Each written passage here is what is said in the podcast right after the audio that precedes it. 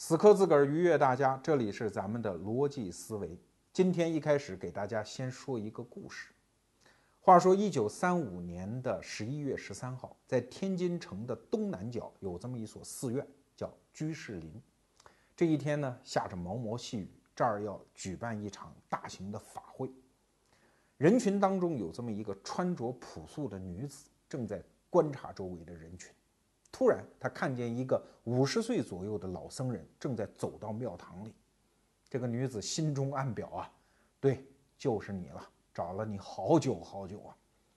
然后他包了辆车，回到自己的住处，装上了一把勃朗宁的小手枪，又重新混在人群当中，混到了庙堂里。这个时候，法会已经开始了。老僧人坐在前排，他呢坐在后排，旁边是个炉子，所以他就跟管法会的人说。借口说炉子太烤太热，我能不能坐到前排去？那人家说你去吧。于是这个女子站起身形，走到老僧人的背后，直接掏出手枪对着脑袋，梆就是一枪。老僧人当时倒地就身亡。这女子还不放心，又梆梆补了两枪，一枪在头，一枪在背部。这时候法会上人就慌了，杀人了呀！这个女子抬起手就撒出一片传单。告国人书，然后挺胸昂然说道：“我叫施剑翘，此行是为了报复仇。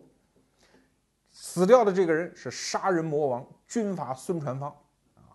我一人做事一人当，大家不要惊慌，我自己去投案自首。”就这么几句话，以及这副身影，就从此定格在中国历史上。这就是著名的施剑翘刺杀孙传芳。军阀四川呃孙传芳血溅佛堂案，这在当时是一个极其轰动的社会案件。话说这两家呀，施家和孙家这个恩怨结的实在是太久远了。那还得说到这个北伐之前啊，军阀混战的时候，施剑翘的父亲呢是奉军军阀，而孙传芳呢是直系军阀。啊，打仗嘛，那后来就把逮着了。逮着之后呢，也没按当时的规定说善待俘虏啊，没那个军阀混战嘛，一刀就给砍了。所以这个施剑翘当时才十几岁啊，闻听消息痛不欲生，终身立下一个志愿：我就是要把杀父仇人，当时的东南五省联军总司令军阀孙传芳，一定要取他的性命。话说这个施剑翘这个人不得了啊，十三岁就当家做主啊，哪儿人呢？我们安徽人，安徽哪儿？桐城人，跟我们前面讲的张廷玉老乡啊，以后得罪谁都别得罪我们安徽人。这个女孩太倔了，从十几岁开始，心中只有一件事儿，报杀父之仇。先是通过家里亲戚，他家也是军阀嘛，看来无望，那怎么办呢？嫁人，谁能替我报杀父之仇，我就嫁谁。后来千挑万选，嫁了一个谁呢？在山东济南嫁了一个他同县同姓的一个人，也姓施，叫施进公。按当时的礼法，你说又是同乡又是同姓，没准以前就是就是一家人呐，那怎么能结婚呢？但是施剑翘说甭管那个啊，谁帮姐姐报仇，姐就嫁给谁，所以就跟着这个施进公去了山西。这施进公当时是山西的阎锡山下面的一个谍报科科长。后来官也做大了，做到旅长。这个石进翘就说：“我老娘给你生俩儿子了，你得给我报仇啊！我嫁给你。”石进公说：“算了，都什么时候了，那个老恩怨就别管了，就死活就不愿意了。”这石进翘说：“那不行。”于是带着两个儿子离家出走。后来生生就在一九三五年的冬天，自己亲手把这事儿办了。我为什么要提到施进公，就她的这个丈夫呢？就是看待施剑翘这个人的性格，他原来不叫施剑翘，叫施古兰啊。后来就是离家出走之后改名施剑翘，扬眉剑出鞘嘛，那个意思。这个施进公啊，就是一看老婆带着孩子走了啊，后来又杀人，所以就反复去探监。施剑翘就做得出来啊，不见啊。一直到解放后，施进公因为阎锡山的人嘛，被抓去战犯，就集中学习啊，在学习班上还给施剑翘写信。你现在也是名人啦，啊，我现在也悔改了，我学习结束，办班结束，我能不能跟你团聚和好啊？咱们全家见面。施剑翘说没那个，根本就不搭理他。他能做到绝到什么程度啊？就是施进公临死的时候，因为孩孩子也在你那儿，说我把我的遗物要寄给你，你替我收存遗物。根本就不收，直接从邮局就给退回去了啊！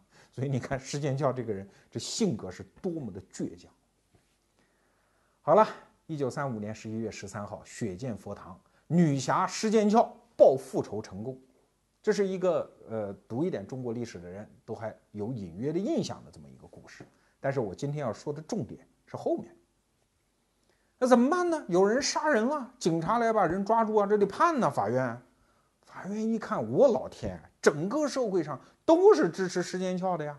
比如说，我们新闻学有一个老报人啊，呃，邹韬奋先生就写文章说：“哎呀，孙传芳死的太好了，原来他是杀人魔王啊，现在血溅佛堂，一报还一报，这是不幸中的万幸。”这就是当时舆论界的主流声音呢。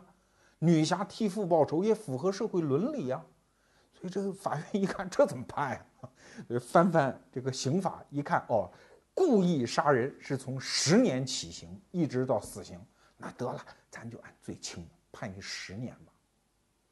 结果判下来，石建翘一看十年，说开什么玩笑？老娘没犯罪啊！上诉，结果又上诉到当时的天津高等法院。天津高等法院说：“是啊，这个社会舆论都支持你，要不这么着，咱再少三年。”七年行不行？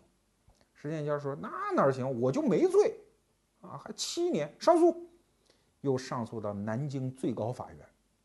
南京城咱石家有人呐，谁呀？冯玉祥。冯玉祥因为跟施家的这个先辈啊还有袍泽之情啊，原来可能都是一起打过仗，那就替他伸冤吧。你冯玉祥这一辈子都爱来这一套，对吧？哎，只要得着理儿，那是不会饶人的。你觉得这孝女啊，这有什么错啊？”联合了当时国民党几个大佬，一个李烈钧，一个于右任等等，写了一份这个就是为他的请愿的书吧。后来逼得国民政府没办法啊，只好由当时的国民政府主席叫林森啊下令特赦施剑桥。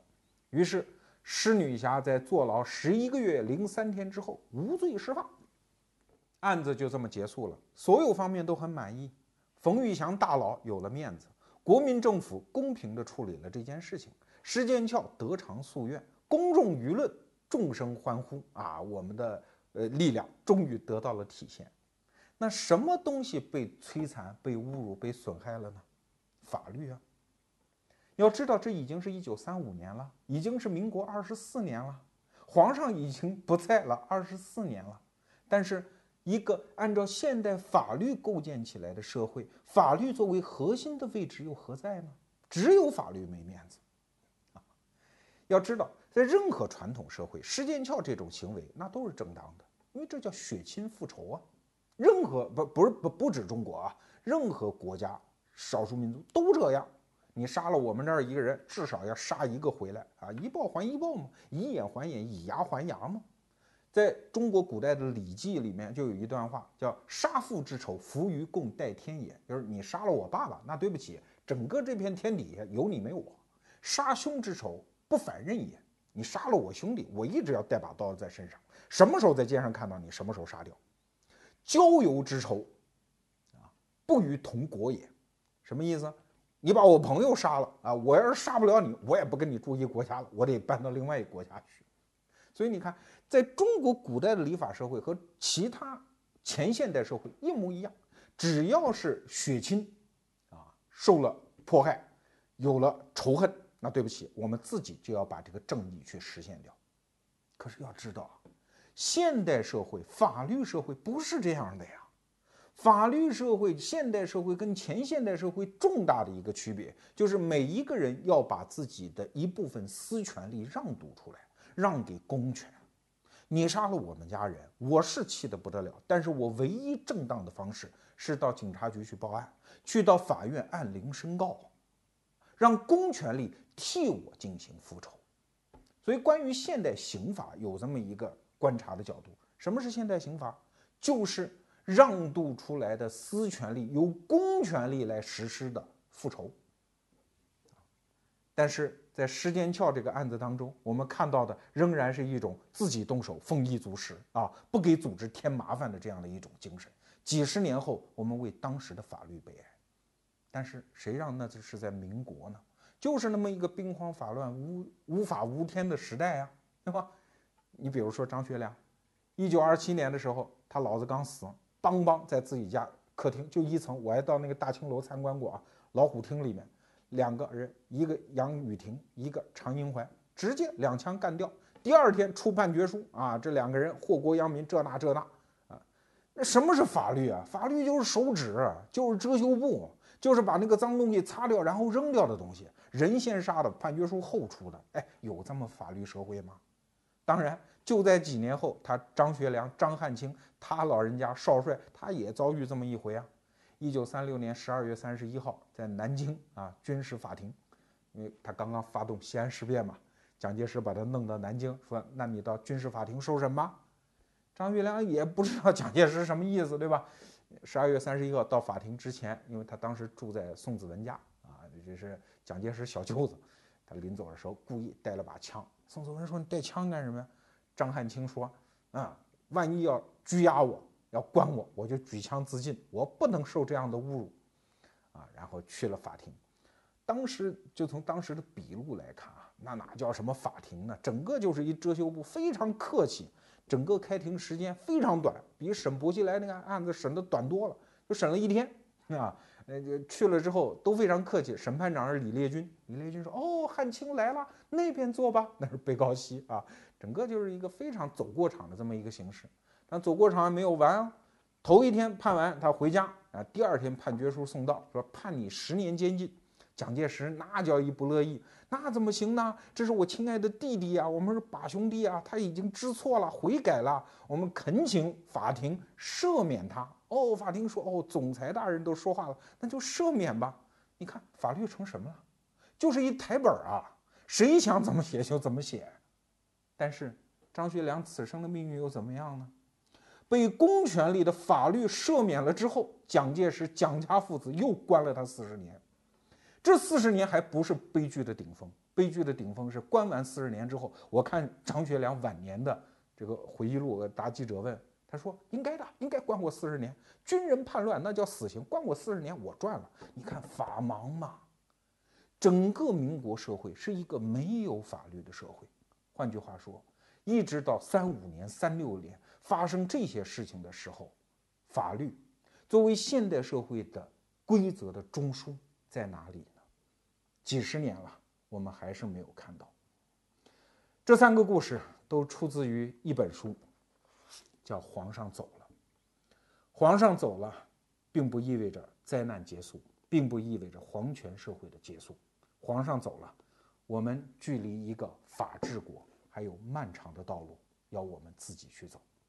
前两天我遇到了这本书《皇上走了》的作者张静平。啊，这个人原来也是我们媒体界的一个同仁，一把好手啊，好多家媒体的主笔。然而人家现在改行了，去当律师。过了几年之后，捧出了这本书。这本书的结构很有意思，它是从一九一二年清帝退位开始，一直写到了二零一二年，一百年的中国史。怎么写的呢？每年写了一个轰动当时的案子啊，所以这是一百篇小文章凑成了一本书啊，因为都是故事嘛，所以很好看。我就问这个张金平，我说：“你这两年一直在讲一个概念，叫法治国。那请问，法治国和非法治国有什么区别呢？”结果他给了我一个很别致的回答。他说：“啊其实区别仅仅在于丑恶现象存在的方式不同。在法治国有没有丑恶？当然有。美国华尔街多丑恶呀！但是没关系啊，你丑恶你的。”只要我不想过那种贪婪无度、纸醉金迷的生活，我就可以躲得你远远的。我找一个州啊，找一个小农庄，我过我的平民老百姓日子。所以前两年网上不是有一句话吗？说什么叫自由主义国度？那就是每一个人可以心安理得的去当一个废物，因为有法律保护我。我只要不红了心的想去攫取财富，我就可以躲开华尔街的丑恶。所以在法治国里。丑恶是被固定在社会的一个角落里的，可是非法治国呢？就是皇上走了这一百年的中国，我们在向法治国的路上跋涉的时候，我们遇到的是什么情况？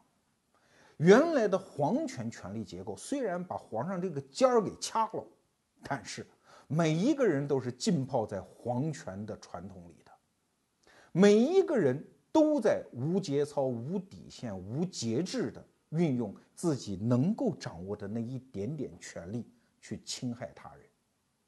啊，举个例子说，前不久微博上有人爆出一件料，哈，说在飞机的商务舱里有一个客人正在呼呼大睡，空姐说：“先生，飞机马上就要降落了，您把座椅靠背挑起来。”这哥们儿勃然大怒，我正在做梦呢，啊，不定跟谁幽会呢。你这个现在，然后就大闹。你就闹就闹吧，不就是座椅靠背吗？这不就是服务纠纷吗？结果你听人哥们儿说一句什么话？我认识你们局长。哎，你认识他们局长，跟这个空姐和这个座椅靠背有什么关系？你不就是想取媚于权力，然后无节制的运用权力去侵害他人吗？这样的现象。可不是在什么城管大队才会发生哦，在什么房屋强拆事件中才会发生哦。从九月十号学生家长卑躬屈膝的给老师备上一份厚礼，到小区保安问你三个哲学性问题：你从哪儿来？你到哪儿去？你是你是哪个单位的？对吧？你想干什么？这不都是一点点权力的运用吗？所以，虽然皇上走了，但是在建设法治国的过程中，最要命的。仍然是皇上走了，但是留下来的这种权力意识，没有法治，人人都会取媚于权力；没有法治，丑恶就会无处不在。然后我就问了这个张敬平，我说：“那你说建设法治国最重要的是什么？”于是他轻启朱唇，吐出了三个词儿：平等。自由、责任。那我说这个平等怎么讲呢？他说：“你刚才讲那个施建翘案，就体现了这个平等啊。施建翘也是在运用自己无度的权利啊。要知道，他去刺杀孙传芳的时候，孙传芳已经是一个没有警卫、没有护卫的一个。”放下屠刀的老僧人，他跟什么前清的时候吕四娘进宫刺杀雍正那可不是一回事啊！虽然同样是报杀父之仇，他面对的是一个他可以轻取其性命的一个老人家呀。这个时候他权力可以无度运用啊。张学良也一样，他轻取杨雨婷、常英怀的命啊。啊，正如蒋介石可以把他爱怎么样就怎么样啊。每个人都在不麻烦组织。不麻烦法律，不相信公权力的情况下，来运用自己掌握的那一点点权利。所以，什么是平等？不要以为平等指的就是什么起点平等、结果平等、机会平等。平等在现代社会，我们最值得追求，也能够追求到的平等，就是在公权力面前人人平等，而且是每一个人都坚信我能得到公权力的平等对待。但是在我们刚才讲的那个案子里，没有人相信公权力，都相信自己手头的这把枪和自己手里的那个牢狱。那平等还存在吗？我接着问张静平，你说的第二个词叫自由，那怎么解释你的自由？他让我看书里的另外一个案子——唐绍仪案。这个案子发生在一九三八年。当时大家知道，一九三八年抗战已经打起来了。当时武汉会战已经结束，国民党军队大败。那么这个时候，国内政局就出现了新的格局了。当时在上海的法租界里面住着一个人，这个人叫唐绍仪。啊，这个人现在人大概不大知道啊，但是在历史上是赫赫有名，那资历叫一个好。原来在前清的时候，邮传部尚书。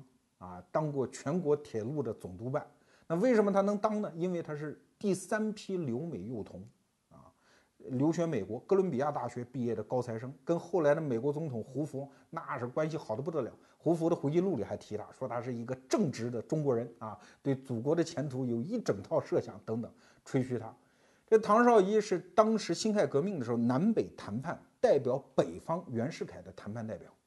后来民国成立之后，是民国的第一任总理。后来总理卸任之后，又跟了孙中山，成为同盟会的元老啊，国民党的元老。后来在孙中山南方的革命政府里当财政部部长。后来总理不当，在广东当了中山县的县长。毛主席就夸过他，说这个人你看能上能下，好干部啊，当过总理，后来当县长，就这么一个人，那资历叫一个全啊。包包括在教育界。是北洋大学，就是现今现在的天津大学啊，山东大学的第一任校长。那你说这么一个人，话说到了一九三八年的时候，武汉会战结束，国民党大败亏输，蒋介石政权的合法性已经存疑了，所以日本人就开始动点子，我们干脆扶持唐绍仪算了。当时没有汪精卫什么事儿啊，唐绍仪的资历是最好的。也怪他老人家啊，他把老婆孩子都送到了香港，自己一个人住在法租界里。那你想，国民党特务、日本特务都在，他就是希望两边不得罪。当时的很多抗日力量呢，公开给他发电报啊，说你老人家千万不能当汉奸啊！你要是到香港来就好了呀！你要是缺钱，我们给你寄路费啊，还给真给他寄了两万大洋啊！你说他敢收吗？他也不敢收，他怕得罪日本人啊，那老命不保啊！结果就在他犹豫的时候，两边实际上都在危及他的生命。有一天，国民党特务一看，哟，日本人去跟他谈判了啊！出来的时候脸上还是笑模样。不好，唐绍仪要当汉奸，于是给重庆发电报。蒋介石一看，哟，这人得处理啊，谁处理啊？戴笠来处理，特务头子嘛。戴笠说：“嘿，我也有一个心腹叫赵立军，叫来你把他处理了吧。”于是这个赵立军就来到了上海啊，就先摸了一圈，发现唐绍仪有一爱好，喜欢买古董啊。于是这个赵立军就扮成了古董商人，多次出入他的住宅。哎呀这个花瓶好啊，下次再给你带一个好的呀，下次再跟你谈谈价，把他家里情况基本摸熟了。所以在一九三八年的九月三十号这一天，赵立军带了三个人，一共四个人，就进到了他的房间里，然后支开了仆人，用一把藏好的短斧，直接把这个七十六岁的老人家一斧毙毙命。哎呀，这个案子出来之后，整个上海滩就轰动了呀！哎呀，谁干的呀？日本鬼子干的还是重庆干的？重庆蒋介石当然不能承认，因为唐绍仪没当汉奸呐！啊，然后蒋介石就玩了个两面派啊，先是国民政府痛悼唐绍仪之死，然后拨五千块钱给他治丧，然后把生前事迹宣赴国史馆，什么意思？那在封建王朝，这不得了的荣誉啊，意味着你个人的荣誉被国家认定要写进历史啊，两面派嘛。那今天我们为什么要说这个案子？因为这个案子很特殊，它发生在民族情绪啊、民族危亡的那个关键时刻。它很多道理啊，在那个时候都不是道理了。但是，时隔这么多年，我们仍然要说，公权力在干着一件很没有下限的事情。两条，第一，哎，那叫疑似汉奸，那不叫真汉奸，你凭什么就直接剥夺他的生命权？即使是在现在的国际公法当中，有一个概念叫人权克减，指的是一个国家陷入紧急危急状态的时候，人权的保护，哎，可以减一点，但是这个减一点是有原则的，是有界限的，你不能直接剥夺人家生命啊！哎，结果蒋介石怎么干。他干的第二条不地道的地方呢，就是干完了不承认，哈，还还还当两面派。为什么说这个案子？还是回到我们前面讲的建立法治国的条件——自由。你不要以为所谓的自由就是我想干啥就干啥，自由是指每一个人对自己生命的掌握的自由。啊，所以康德讲过那句话嘛：自由不是你想干什么就想就能干什么。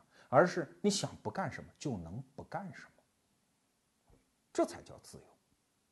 罗斯福在著名的关于四大自由的演说里啊，他提出了四个自由：第一，言论自由，我想说什么说什么；第二，信仰自由，我崇拜什么你管不着；第三，免于匮乏的自由，其他自由都有，但你们所有社会你不能让我饿着啊；第四，免于恐惧的自由。这个是罗斯福他老人家的创建，在提出来的时候就写入了历史的丰碑。什么叫免于恐惧？在一个法治国里，免于恐惧就是每一个人对于自己生命和公权力之间的关系有稳定的、正当的预期。还记得前苏联有一个笑话，说天下最幸福的事情是什么呀？就是早上克格勃来你们家敲门，说你是伊里诺维奇吗？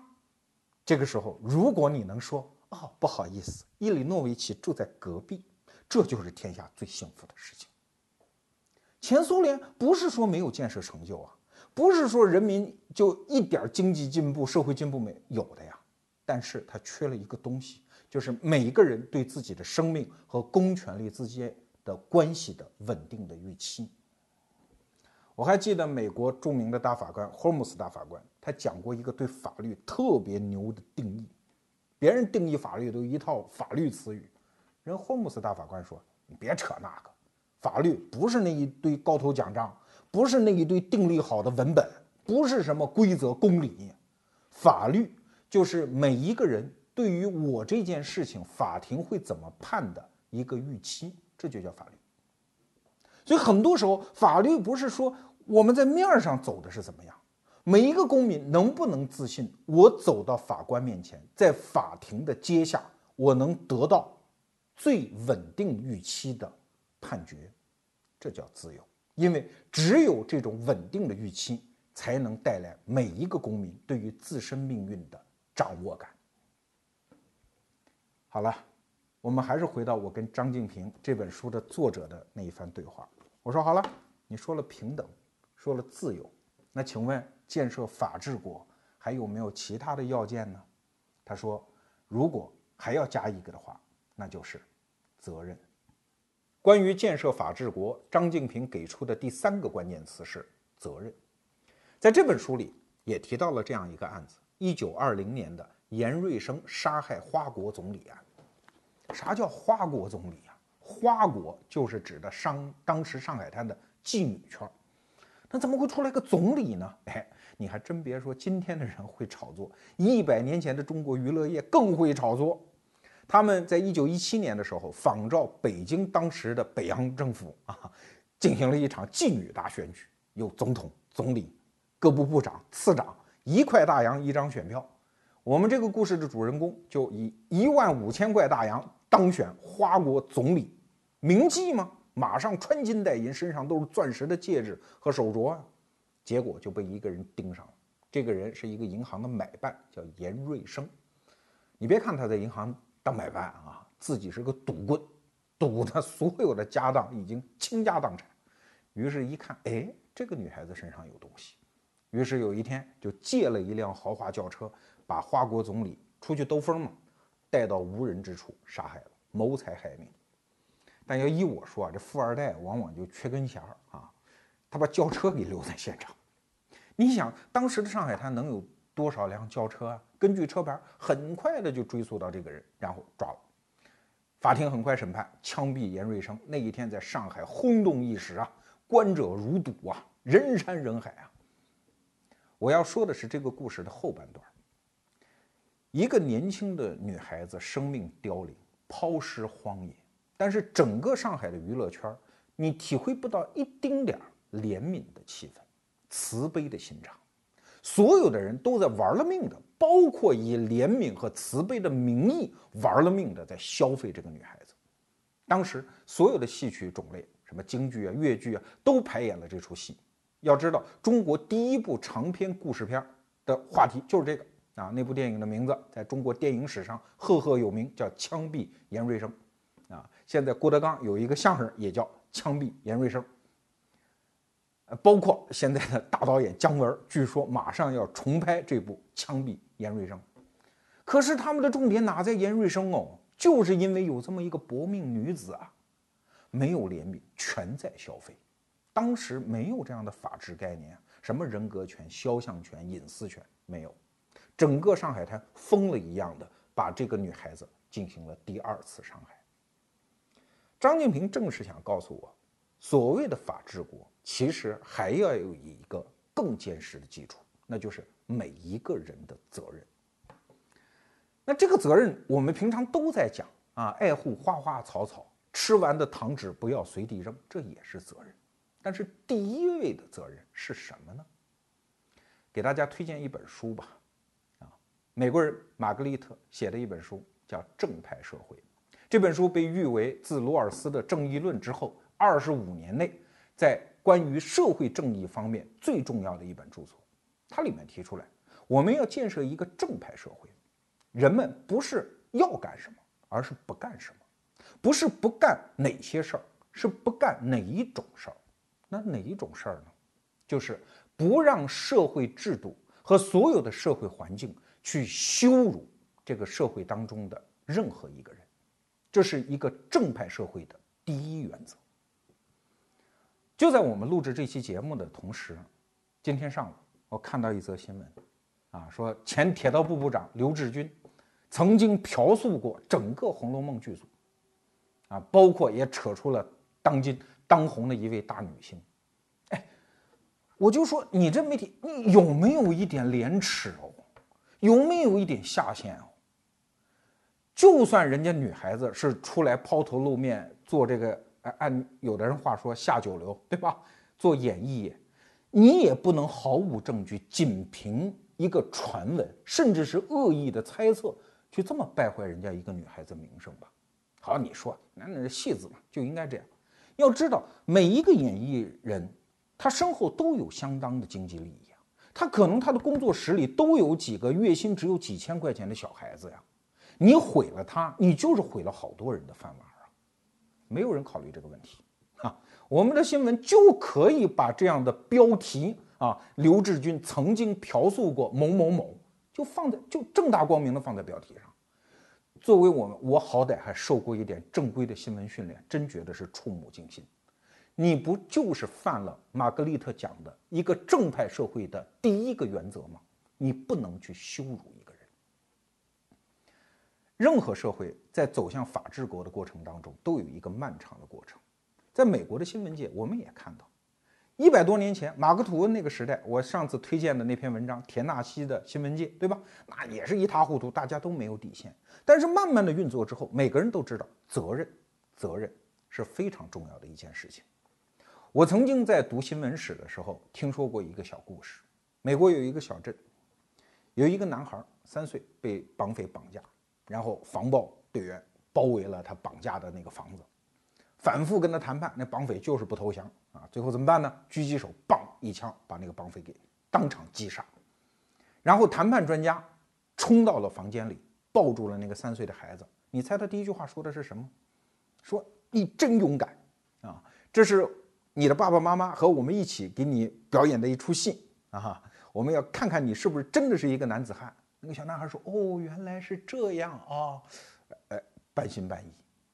后来跟进来的警察一看这种情况，马上就顺着这个谈判专家的口吻往下说：“啊，我们就是在给你演戏啊，没事了，结束了，结束了。”为什么要这样做？很简单，一个三岁的男孩小时候受到这么大的惊吓，成年之后他的心里会有阴影的呀。所以当时所有现场的人都给他编造了一个故事，啊，即使戳破那是以后的事儿，他成年他有这种心理抵抗力。更重要的是，当时这个城市所有的新闻界，不管是报纸还是电视台，都达成了共识，我们不再报道这件事情。要知道，美国那也是万恶的资本主义啊，也有激烈的新闻竞争啊，人家为什么不报道？很简单，责任。用漫长的时间在建设法治国的过程当中，在心中凝练出的一点底线责任，我们不能去伤害、去羞辱任何其他的人，否则我们就配不上一个正派社会的称呼。今天我们聊了一个非常抽象而枯燥的话题：怎么建设法治国？这不是某一帮人的责任，这是全社会共同。在国家层面，在公权力层面，他们有义务建立一整套规则，把丑恶隔绝在社会的某一个角落，让每一个老百姓都可以各安天命。而在个人层面呢，无非三个关键词：第一，平等。平等不是指人人都一样，而是每一个人都放心的把私权力的一部分让渡给公权力。我们相信公权力可以平等的对待我们每一个人。这才是平等。什么是自由？自由不是指你想干什么就干什么，而是公权力拿到我们让渡给他的私权力之后，可以合规合法的对待我们，让我们对法律有一个稳定的预期，我们才可以掌控我们的生命。第三，责任，建设正派社会的第一标准，从不羞辱他人做起。所以归结成一句话，无非就是。负责任的，以平等姿态当一个自由的人。